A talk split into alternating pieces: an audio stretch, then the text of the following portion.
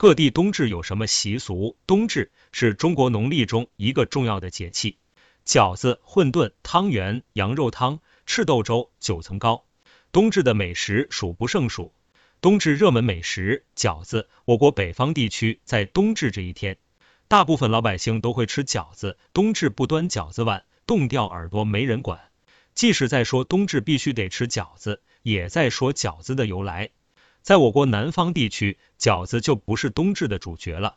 由于气候地理条件的不同，南北方逐渐形成了南米北面的局面，因此在冬至，南方地区更倾向于食用年糕、汤圆等稻米制成的食物。